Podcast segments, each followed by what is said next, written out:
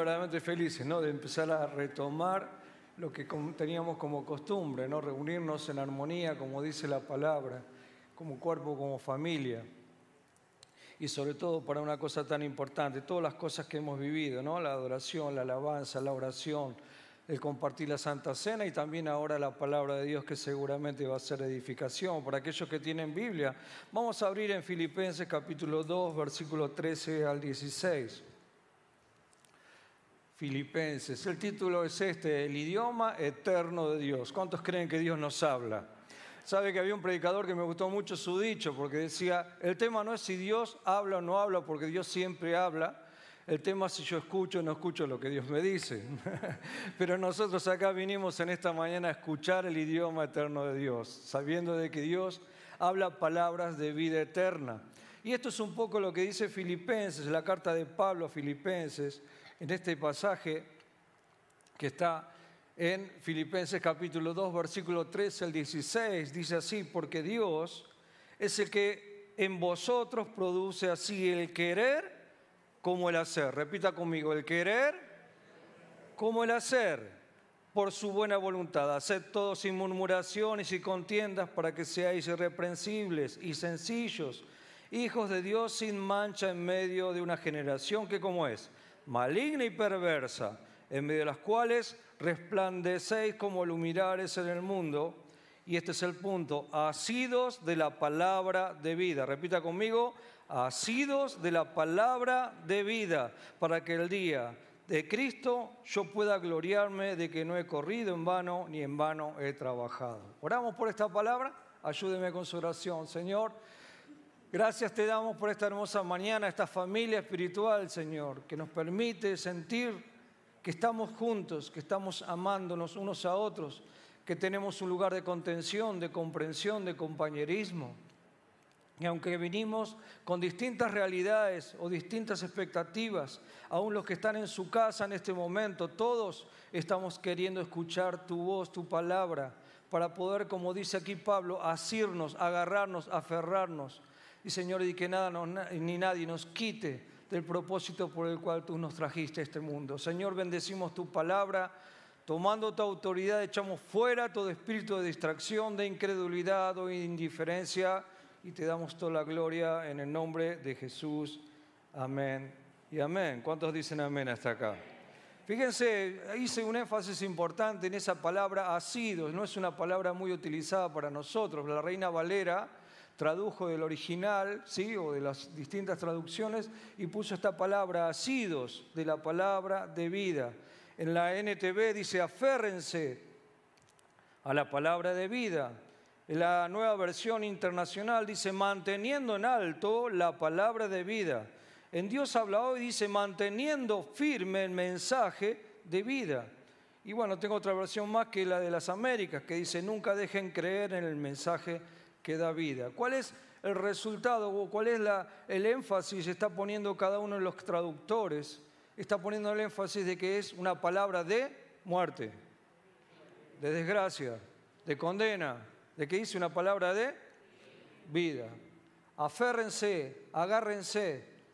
Dice la palabra asidos de esta palabra, porque estamos en tiempos muy buenos, tiempos muy difíciles. Y es entonces donde yo ponía una comparación como ilustración. Cuando usted o yo vamos arriba de un colectivo, nunca sabemos por qué es impredecible cómo va a frenar el colectivo, ¿sí o no? Uno cuando sube el subte, vio muchas veces la gente está en el subte leyendo con las manos quizás ocupadas en el diario o en el celular, lo que sea, pero porque es más predecible igual que el tren. Sin embargo, el colectivo es impredecible. ¿Cuántos creen que en la vida que estamos viviendo es como vivir arriba de un colectivo? no sabemos qué va a pasar en la esquina siguiente. ¿Sí es verdad o no es verdad? No sabemos qué va a hacer el colectivero, si va a doblar, seguir derecho, frenar de golpe, se le va a cruzar un motoquero o un taxi y se pone... Y nosotros tenemos que estar aferrados. Tenemos que estar asidos del pasamano. ¿Por qué? Porque en lo impredecible es más que necesario aferrarnos de aquello que nos hace sentir seguros, de aquello que nos puede evitar un accidente, que nos puede evitar una caída, que nos puede evitar quizás un dolor de cabeza y quizás es un simple pasamano, pero necesario y fundamental. ¿Por qué quiero compartirlo con esto? Estamos en tiempos difíciles, dígalo nuevamente. Y es entonces cuanto más necesitamos aferrarnos de la palabra de vida. No te sueltes, decirle que está a tu lado, no te sueltes. Y lo digo para aquellos que están mirando también por pantalla, no te sueltes de la palabra de vida, no te sueltes. Porque hay cosas, situaciones o circunstancias que quieren desaferrarte, que quieren desarticular tu vida espiritual, la de tu vida, la de tu matrimonio, tu familia y el futuro de tus hijos. Y el consejo que da Pablo y que dice, mire, si hacen eso yo voy a estar tranquilo porque después cuando esté en la presencia del Señor me voy a gloriar. Es decir, todo lo que hice con esta gente, con estos muchachos dio resultado. ¿Por qué? Porque se aferraron a qué cosa? A la palabra de vida. Y qué interesante que entonces lo que estamos haciendo, y creo que coincidimos en esto, no va a haber discusión, que hemos venido a buscar en esta mañana palabra de Dios. Palabra de vida, palabra que corrige, que redarguye, que nos revela cosas que quizás nosotros mismos no conocemos de nosotros mismos, pero que esa palabra de vida es como una semilla que germinará y va a dar fruto a su debido tiempo. ¿Cuál es el idioma de Dios? Y eso es un poco el título que quería eh, proponerles como un juego, ¿no? ¿Cuál es el idioma de Dios? ¿En qué idioma habla Dios? ¿Cuál es? ¿En inglés? ¿En alemán? ¿En francés? ¿En hebreo? ¿Hebreo antiguo? ¿En griego? A ver, ¿saben que básicamente le hago para aquellos que ya lo estudian van a saber algo de esto? La Biblia fue escrita a lo largo de los siglos, principalmente el, Pentateuco, en el hebreo antiguo, una lengua que es una lengua muerta. ¿Cómo se llama esta lengua? Muerta, porque ya no se utiliza más en realidad pasó a ser de esa costumbre del lenguaje judío, hebreo, se fueron transfigurando cosas y bueno, el Pentateuco originalmente, diga conmigo la palabra, originalmente fue escrito en hebreo. El Nuevo Testamento sí fue escrito en griego, que también es un griego que ahora ya no se utiliza más. Jesús en qué idioma hablaba, a ver, en arameo. Sabe que el idioma arameo tiene que ver con los asirios, o sea que se habla también de que Jesús conocía varios idiomas, porque se lo ve en distintas conversaciones, porque el, país dominante y la nación dominante hablaba en latín.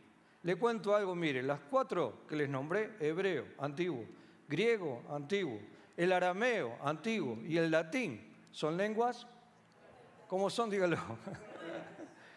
Pero Dios no tiene una lengua muerta. ¿Cuántos dicen apenas? Porque el idioma de Dios es un idioma eterno, diga conmigo. Y por eso Jesús en un momento dice, cielo y tierra pasará, pero mis palabras, dice, a ver si lo tengo acá, ahí está. En Mateo capítulo 24, 35, dice, el cielo y la tierra pasarán, pero mis palabras no pasarán. ¿Saben que esos idiomas pasaron a ser lenguas muertas? como consecuencia de las guerras, las deportaciones, los conflictos políticos, económicos, por las miserias de las pestes que se dieron a lo largo de la historia de la humanidad y que también de alguna forma están indicando de que todo lo que construye el hombre, que aparentemente va a ser perdurable, que no va a ser perecedero, que va a tener siempre una prolongación en el tiempo, todo eso pasó. Sin embargo, Jesús declaró algo y yo lo creo. ¿Cuánto lo creen conmigo?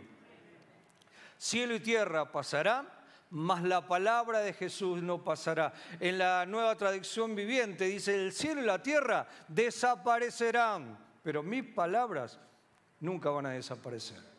Y es entonces donde ahí nos va a interesar un poco entonces por qué la importancia primeramente de lo que Jesús decía. Porque lo que Jesús estaba declarando es una declaración que no solamente oímos los creyentes. Ahí le estaba declarando que cielo y tierra pasarán, en el mundo habrá aflicción, la tierra será destruida, para que el enemigo de Jesús escuche y recuerde de que Él venció por encima de todo. La primera declaración puede servir para el enemigo, para decir, hasta acá llegaste, este fue tu límite, y más allá de las cosas o artimañas que tengas o hagas, en realidad yo voy a estar permanentemente y mi palabra estará para siempre. Segundo, la palabra de Jesús es una palabra de advertencia para los que no lo conocen, para los incrédulos, para aquellos que todavía no han tenido una experiencia con el Señor o la han tenido y han abandonado el vivir bajo esa experiencia con el Señor. ¿Cuántos me entienden de qué tipo de personas estoy hablando? La persona que necesita ser advertida de que está en peligro, de que su vida está en el riesgo, de que en realidad no alcanzó la salvación por más que haga buenas obras. La persona que capaz que practicando una religión o llevando adelante una práctica religiosa piensa que está agradando a Dios cuando en realidad no lo es. Para esa gente la palabra de Dios prevalecerá para siempre para advertirle de que Cristo viene y viene a buscar a cada uno en santidad. Pero también la palabra de Dios sirve para nosotros. ¿Cuántos dicen esto? Para alentarnos a seguir, para establecernos en su verdad, para saber de que todo lo que estamos viviendo de alguna forma fue lo que hemos aprendido y hemos escuchado y hasta hemos enseñado que en los últimos tiempos todas las cosas iban a salir para bien y que íbamos a vivir de mejor en mejor. ¿Eso dice la Biblia? No, en los últimos tiempos, ¿qué dice? ¿Qué va a pasar las cosas que están pasando? Pero sin embargo, la ventaja que nosotros tenemos al conocer, escuchar la palabra eterna de Dios que nos habla en un idioma eterno hacia nosotros, es que el Señor viene pronto y que el Señor nos va a guardar y que aunque estemos en tiempos difíciles y el enemigo se levante contra su iglesia, la iglesia prevalecerá y la palabra de Jesús prevalecerá. Y lo que hoy, si es de Dios lo que predico, prevalecerá a través del tiempo no va a quedar simplemente en tu memoria o en la mía o en una grabación de video, sino que va a quedar escrita en tu corazón y en el mío. ¿Cuántos dicen amén esto? Y por eso depende, no depende de la palabra, porque la palabra es una, depende del corazón que recibe esa palabra. Saben de que yo estudié en el seminario y me, me enseñaron lo que significa hermenéutica. Y lo que primero me enseñaron, definición de hermenéutica. A ver, el arte de interpretar textos. ¿Qué es hermenéutica? El arte de interpretar textos. Y es una materia que uno toma para que prácticamente saber de que no es solamente lo que uno lee, sino lo que es importante es lo que interpreta. Un paréntesis importante, estamos en conflictos como nación, como país, por una deficiencia muy clara en la educación de nuestros hijos. ¿Y saben cómo se están dando cuenta los que saben, no yo, de que es una gran deficiencia? No solamente porque la gente o los jóvenes no están sabiendo leer o escribir, sino que quizás saben leer y escribir, pero no saben interpretar. No sabe interpretar un texto y por lo tanto lee y no interpreta lo que está leyendo y por lo tanto no puede practicar lo que le está diciendo aquello que, aquello que lee. Cuando hablamos de hermenéutica y en la Biblia es muy necesario, y lo estoy llevando no a un plano, digamos, eh, de magisterio, sino llevarlo a tu plano, lo importante para tu vida no es solamente saber leer, no es solamente entender, sino interpretar. La hermenéutica, de alguna forma, es una materia que tomamos en muchas carreras seguramente, pero sobre todo en los seminarios bíblicos, para decir, ¿es importante leer? Sí. ¿Es importante lo que quiso decir? Sí. Pero lo importante es que sepas interpretar qué te quiere decir. Decirle al que está a tu lado, interpretar lo que te quiere decir. Decirle, Dios te quiere decir algo en esta mañana. Y eso se logra con interpretación. Saben de que, como le decía antes, el Antiguo Testamento está con el hebreo antiguo. Y si de alguna forma vos para leer simplemente, no sé, el Génesis, tuvieras que estudiar hebreo antiguo, tardarías toda la vida en aprenderlo simplemente para leer un capítulo del Antiguo Testamento, porque es el original. Después están las traducciones y después están las paráfrasis. El original es el texto original que está en el idioma original. Las traducciones son la cantidad de Biblia que hoy teníamos. En mi tiempo, ¿cuál Biblia teníamos? Una sola. Reina Valera. Ahora, ¿cuántas tenemos? Cantidad. Y está bueno, vio como yo hice recién, la palabra asidos que dice Reina Valera no es la misma que la nueva versión, nueva traducción viviente que dice aferrado. A mí me es más cómodo escuchar aferrados porque es una palabra que entiendo mejor. Y eso significa entonces la traducción. ¿Qué logra la traducción? Llevarme algo del original a una palabra que yo pueda entender. ¿Cuántos me entienden hasta acá? De nada serviría leer como en una época se leía la Biblia en latín si no entiendo latín, porque lo escucho, pero no lo entiendo. Entonces la traducción sirve para eso. Pero ahora te doy un poco más, un desafío para tu vida espiritual, que hagas paráfrasis de esa palabra. ¿Qué es la paráfrasis? Es un comentario, es una explicación de lo que estoy leyendo. Si quieres agarrar mañana papel, lápiz, un pasaje bíblico, cualquiera sea, y trata de explicar lo que dice la Biblia con tus propias palabras. Y aquel que no tiene sabiduría, que dice la palabra, pídasela a Dios.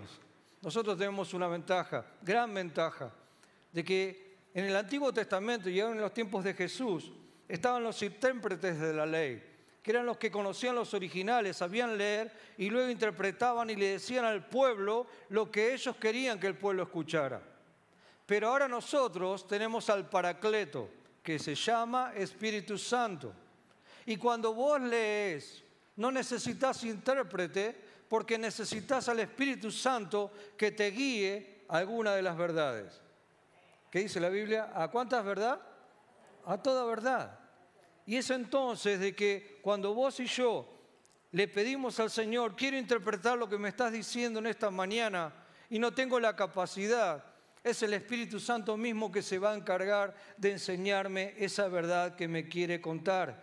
Por eso lo que decía, el cielo y tierra pasarán, pero mis palabras no pasarán. Y encontramos también algo importante, la definición de nuestra vida. ¿Por qué el trabajo de leer la palabra, interpretar la palabra? Porque solamente en Jesús tenemos una palabra de vida. Definir esto, ¿qué es la palabra de Dios? ¿Sabe que a veces he hablado con gente que dice que es cristiana y que en realidad tiene admiración por el mensaje de Jesús? Y le pregunto, ¿qué es la Biblia para usted? Y muchos me han respondido, la palabra de Dios. Digo, bueno, de esta palabra de Dios, ¿qué es lo que usted practica y no practica? No, esto es imposible.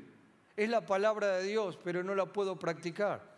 Y es entonces donde está en una controversia espiritual dentro de sí mismo, porque ante leer la palabra de Dios, creer que es la palabra de Dios, pero no practicarla, se queda simplemente con una sensación y con una emoción. Pero nosotros estamos definidos, ¿cuántos dicen conmigo amén a esto? De que la palabra de Dios es viva y eficaz de que la palabra de Dios santifica y purifica nuestras vidas, de que no podemos ir a otro lugar a buscar otra ayuda que en Jesús y en la palabra que Él nos ha predicado. Definir en estos tiempos de conflictos también. ¿Quién es el que me da la palabra de vida? ¿Quién es el que me da el verdadero consejo? ¿Quién es el que me da exhortación y corrección ante mis errores? ¿Quién es el que me puede hacer separar en este tiempo las cosas que son buenas de las cosas que son malas? Solamente Jesús. Por eso cuando Jesús le dice a los discípulos, si quieren, no hay problema, váyanse también ustedes pero también Pedro en ese momento reflexionando dijo, Señor, ¿a dónde iremos si solo vos sos el único que nos puede dar palabra de vida? ¿Sabe algo interesante que tiene que ver con las artimañas del enemigo? ¿Sabía una cosa? Si hay una característica del enemigo es que es muy astuto. ¿Sabía eso? Y uno de los defectos nuestros muchas veces es creer de que el enemigo no tiene poder o no tiene sabiduría. Tiene mucha sabiduría. Lo que sí el poder de Dios es mayor que el poder del enemigo. ¿Cuántos dicen amén está acá? Entonces no tenemos que tenerle miedo al enemigo, pero sí tenerle cuidado al enemigo porque sabemos que es inteligente. Y lo que va a querer hacer, primeramente que no conozcas la verdad. Segundo, si conoces la verdad, va a querer hacer que no la interpretes.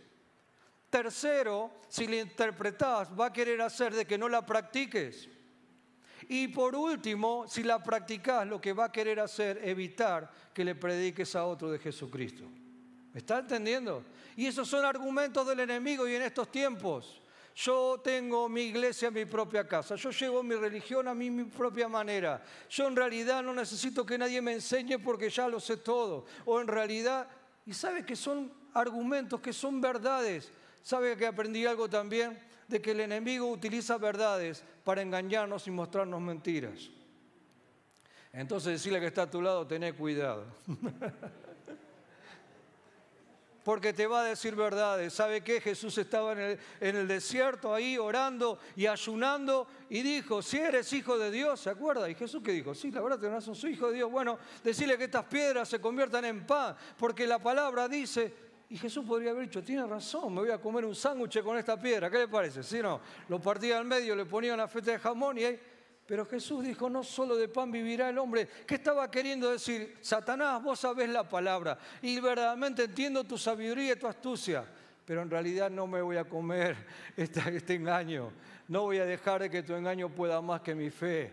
No voy a dejar de que tu engaño me corra del camino, del destino que Dios tiene para mi vida, siendo Jesús cuerpo de hombre, despojándose de su deidad.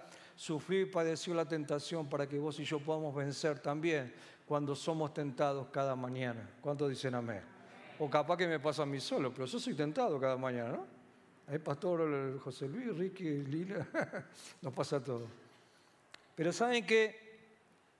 Algo interesante de esto que Pedro decía, estaba definiendo, Señor, tu palabra es palabra de vida, no voy a ir a otro lugar, no voy a buscarla de otra manera, necesito esa palabra como el aire para respirar, necesito esta palabra como la comida que alimenta mi carne, mi cuerpo.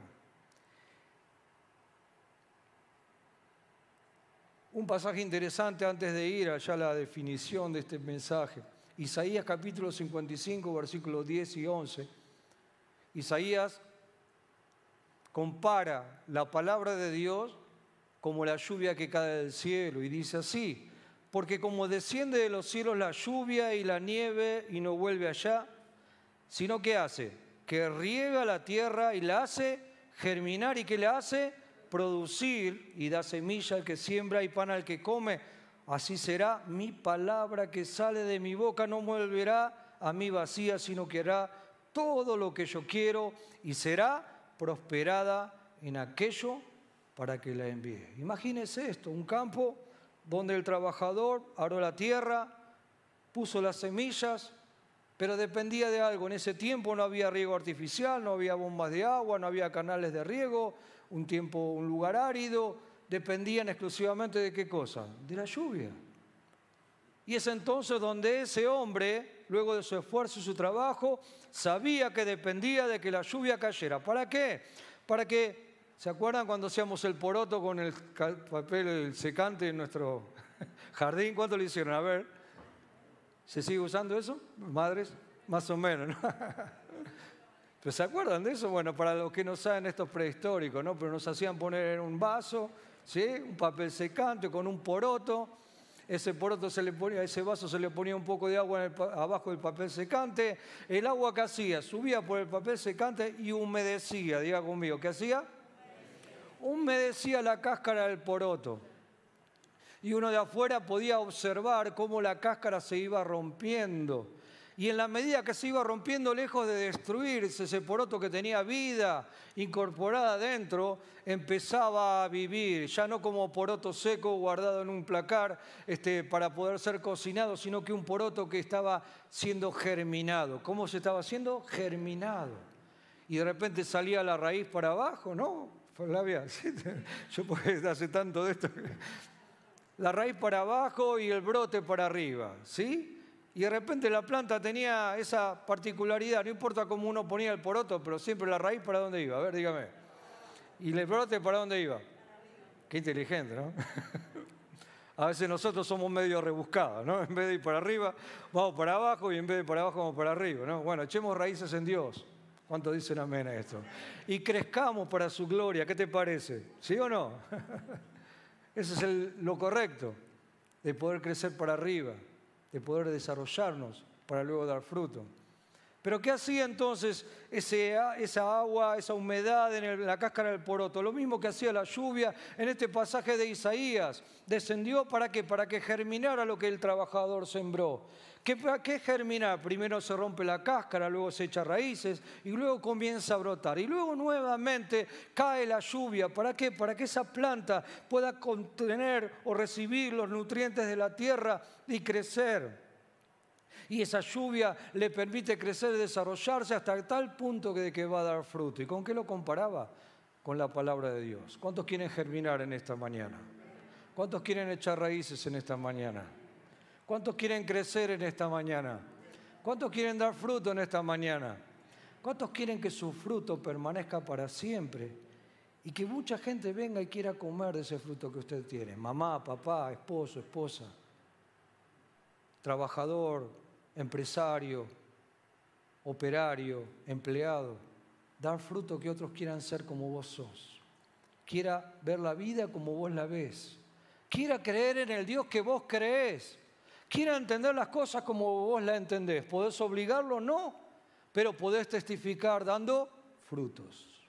Y por eso dice acá Isaías, en realidad lo dice Dios, Mi palabra es como una lluvia que caerá con un propósito y cumplirá ese propósito por la cual la estoy enviando.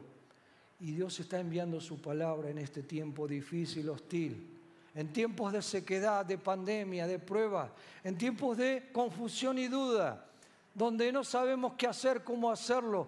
Algunos han flaqueado en la fe, algunos se han debilitado en su consagración, otros dicen, bueno, esto ya no es más para mí, era para otro tiempo. En realidad lo tengo que ver desde otra manera. El Señor quiere seguir derramando lluvia sobre su iglesia. Y la iglesia somos, como decía Darío hoy, nosotros, vos y yo. Y más allá de quién predica, puedo ser yo, puede ser cualquiera, lo importante no es quién predica, sino la palabra que se predica. ¿Me está entendiendo? Hay seguramente cantidad de personas muy elocuentes. Y le digo, si usted mira televisión, cualquier canal que no sea cristiano, va a haber gente muy elocuente sin embargo no hablan palabra de Dios. ¿Me está entendiendo? Pero nosotros estamos acostumbrados a percibir y a recibir lo que es la palabra de Dios. ¿Por qué? Porque tenemos al Espíritu Santo que nos revela. Simplemente mientras los chicos se acercan para terminar y tener un tiempo de administración, les cuento una historia que para todos es bastante conocida, pero siempre me llamó la atención cómo Dios rompe moldes. Y es el caso de Felipe, ¿se acuerda de este diácono de la iglesia primitiva? ¿La iglesia primitiva cuál es? Luego que Jesús ascendió, envió el Espíritu Santo, vino el Espíritu Santo, hubo una renovación, hubo un mover importante, creció el Evangelio por todas partes y de repente este hombre Felipe tenía una particularidad. Todo lo hacía y todo lo que hacía lo hacía con gracia. Era aquel que se dedicó primeramente a arreglar las mesas de las viudas para que no se quejaran, ya que los discípulos estaban muy ocupados en oración y predicando la palabra. Y él seguramente estaba limpiando mesas y limpiando mesas y limpiando mesas y haciendo guisos. ¿Qué te parece? ¿Sí? Vamos a hacer una paráfrasis. Si le parece, le voy a dar un ejemplo. Venía el comedor de Cristo es el cambio y lo habían puesto a Felipe para que limpiara las mesas y lo hacía con tristeza, amargura. No, lo hacía con alegría. Dice que en un momento dijo, bueno, che, hay que ir a predicar la palabra a un pueblito que está en Corrientes. Y entonces Felipe dijo, bueno, yo voy. Y el Espíritu Santo dijo, bueno, vos vas a ir a ese lugar. Y era Samaria. Y empezó a predicar la palabra lleno del Espíritu Santo. Diga conmigo, ¿qué cosa? Las señales lo acompañaban, diga conmigo. Las señales lo acompañaban y mucha gente se convirtió al Señor. ¿Por qué? Porque estaba lleno del Espíritu Santo, predicaba con esa llenura, milagros sucedían y en Samaria una multitud de personas se comenzaron a convertir al Evangelio y se formó, le parece, una gran congregación. ¿Le gusta la historia hasta acá? Y él que dijo, bueno, me pongo la oficina pastoral, eh, José Luis, sí, me pongo el aire acondicionado, pongo unas cámaras de seguridad, este, arreglo todo para el culto del domingo, me dedico acá y se sentó ahí. Y cuando se sentó Felipe en el escritorio, Dios le dijo, mira Felipe, deja todo porque tengo otro trabajo para vos, lleno del Espíritu Santo. ¿Se acuerdan de esa historia? y entonces dice la palabra de que Dios lo transportó a Felipe y lo llevó a un camino del desierto. Y en ese camino del desierto venía un hombre con un séquito, iba con un Mercedes-Benz, un chofer adelante, y de repente ese que lo conocemos por el eunuco, ¿se acuerdan? No era el eunuco el nombre. Pero ese eunuco iba atrás en el asiento de la limusina con el vidrio bajo porque tenía un poco de calor, pero quería respirar el aire de esa mañana. Y se encontró con que estaba leyendo el libro de Isaías. ¿De dónde venía? Había ido a Jerusalén, un lugar extranjero para él, muy lejos de donde él vivía. Pero él sabía de que ahí en Jerusalén sucedían cosas importantes y había ido a adorar al Dios de los judíos, no su Dios. Y volvía leyendo la Biblia que le habían regalado en esa iglesia que había ido de Jerusalén. ¿Qué le parece? El eunuco leyendo Isaías. Y Dios le dice a Felipe, lleno del Espíritu Santo, Felipe, acércate a esa limusina. Felipe, ¿qué te parece? ¿Lo hacemos en moto, José Luis? ¿Sí? Era una motoneta, porque vamos a decir que iba una limusina y iba a alcanzarlo corriendo. Iba en la moto, ¿no? Él se puso andando con la moto al lado del eunuco y veía que el eunuco estaba leyendo Isaías en voz alta. Y entonces Felipe ahí le dice, ¿sabes lo que estás diciendo? ¿Entendés algo de lo que estás leyendo? Y el eunuco, siendo poderoso, sabio, entendido, hablaba muchas, muchos idiomas seguramente, le dijo, ¿cómo puedo yo entender esto que estoy leyendo si no hay alguien que me lo haga entender? Y es entonces donde el Espíritu Santo, diga conmigo, él le dijo a Felipe, anda, deja la moto Felipe, ahora tenés otra tarea, limpiaste mesas, bárbaro, predicaste a multitud, eso un milagro de primera, pero ahora tenés que hablar con este hombre. Y dice entonces que se detuvo la limusín, le abrieron la puerta y subió y le empezó a hablar al eunuco de Isaías. Y le comenzó a explicar, porque el eunuco le dice, ¿de qué me está hablando este Isaías? ¿De los profetas pasaron o los que van a venir? Y es entonces donde Felipe, lleno del Espíritu Santo, diga conmigo, ¿cómo? Lleno del Espíritu Santo, empezó a hablar de, de las buenas nuevas del Evangelio, palabra de Dios palabra de Dios que este hombre no había interpretado. Palabra de Dios que para este hombre hasta ese momento era un chino básico, no entendía. Y aunque estaba buscando de corazón y fue a adorar a Jerusalén, volvía entristecido porque no había logrado su cometido. Practicó la religión, pero no se encontró con el Dios al cual quería adorar. Pero en ese momento, cuando aparentemente estaba todo frustrado, palabra de Dios le cambió la vida. Y dice la palabra, usted lo sabrá mejor, de que Felipe le predicó y le enseñó el Evangelio y la necesidad de ser. A ver quién se acuerda. ¿Qué le dijo? Tenés que ir a dar el diezmo. tenés que ir y hacer un curso, un seminario. ¿Qué tenés que hacer? Bautizarse. Y entonces este hombre eunuco, que podría decir lo mismo que dijo el etíope, ¿se acuerda de Eliseo?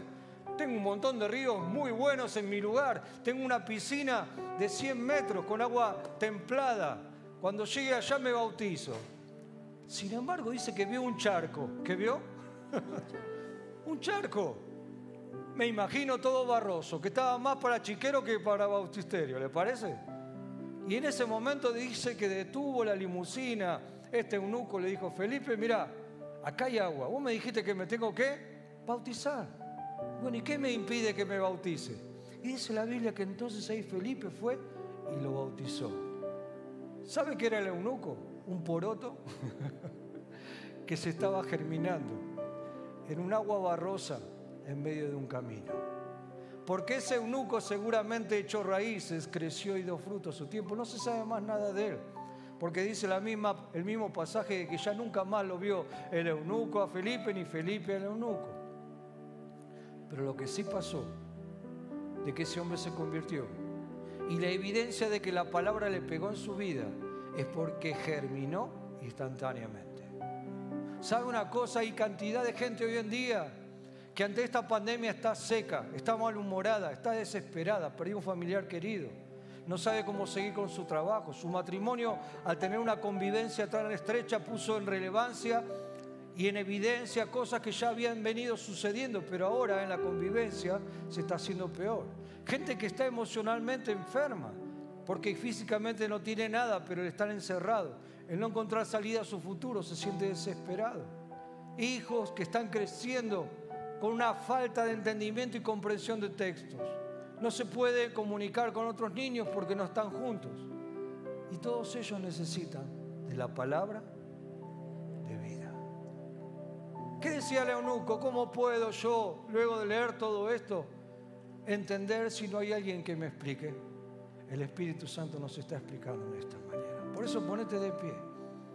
Y yo quisiera que terminemos orando, diciendo, Señor, quiero aferrarme a tu palabra. Quiero aferrarme a tus promesas. Quiero aferrarme a tu verdad. La verdad que diste ayer será la misma que mañana y por siempre. Quizás el idioma con lo cual yo lo pueda escuchar, en una época fue hebreo, en otra época fue griego, en otra época fue latín, pero hoy la puedo escuchar en una manera que la puedo interpretar. Pero la única interpretación valedera es si vos me llenás de tu Espíritu Santo.